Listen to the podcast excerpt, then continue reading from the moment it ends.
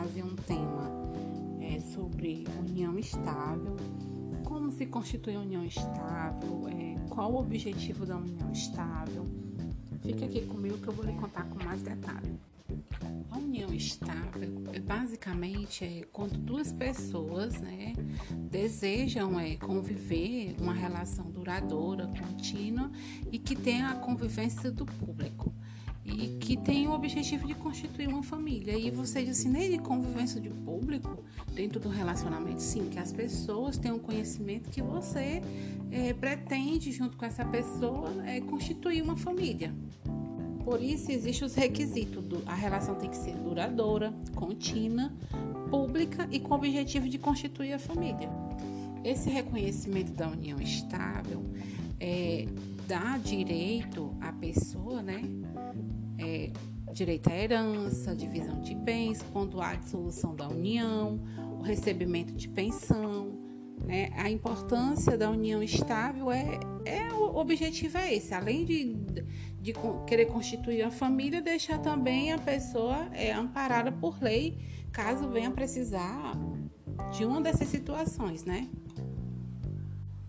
O contrato de união estável pode ser feito mediante uma declaração particular, elaborada pelos próprios conviventes, ou de forma pública, ou elaborada em um cartório de tabelionato de nota, né? É, para poder fazer o, o, registro dessa união. É, as partes se dirigem a um cartório né, de registro civil e apresenta esse lista de documentação: RG, CPF, é, certidão de nascimento. É, quando um dos celebrantes vai, já foi casado, tem que apresentar a verbação, o divórcio ou a separação desse, dessa situação, antes da, de fazer o registro da união estável. Neide, se não der mais certo a relação e aí eu quiser fazer a dissolução, sim, você pode fazer por via extrajudicial, né? Que é mediante uma elaboração de uma escritura pública de, de solução de união estável. Esse documento pode ser feito em um cartório de notas, porém, para que seja possível ser realizada a dissolução da união estável por esta via, serão necessários os seguintes requisitos: a dissolução tem que ser consensual, as partes têm que concordar. Deve haver o consenso também em relação à partilha de bens e de pensão. Para que haja essa, essa modalidade extrajudicial, é, não pode ter filho menores de 18 anos e nem capaz. Mas em toda situação tem que ter a presença um advogado. Não precisa, é, as partes, cada qual constitui um advogado. Basta um advogado para dar assistência aos dois. E nessa situação, né, se o casal tiver filhos menores de 18 anos ou incapaz, é, essa dissolução não poderá ser feita em cartório, e sim é, será feita pela via judicial.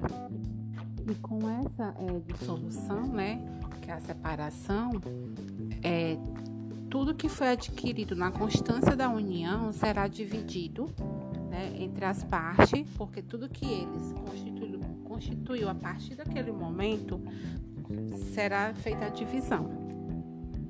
E aí surge muita pergunta, sim, mas se eu tenho três, é, três quatro, cinco anos, seis, sete, sucessivo, é, só em, em, em convivência e não tenho nada registrado. Então quer dizer que eu não tenho direito a nada, Neide? Não. Existe-se a exceção.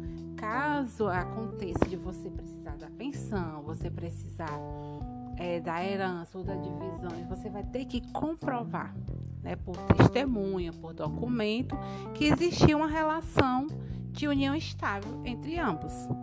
Por isso, a importância de fazer esse documento para lhe deixar um respaldo para ambos, né? Tanto para o homem como para a mulher, como eu já, já citei. Se eu não citei aqui, eu vou reforçar. É, a união estável, ela não se limita só para homem e para mulher, e sim para pessoas também do mesmo sexo. Isso foi o entendimento do STF em 2011. Espero que eu tenha passado o máximo de informação para que você tenha um conhecimento, né? Qualquer dúvida, vai lá no, no direct do, do Instagram Dica no Direito. Né? Faça a pergunta e eu vou responder. E muito obrigada a todos.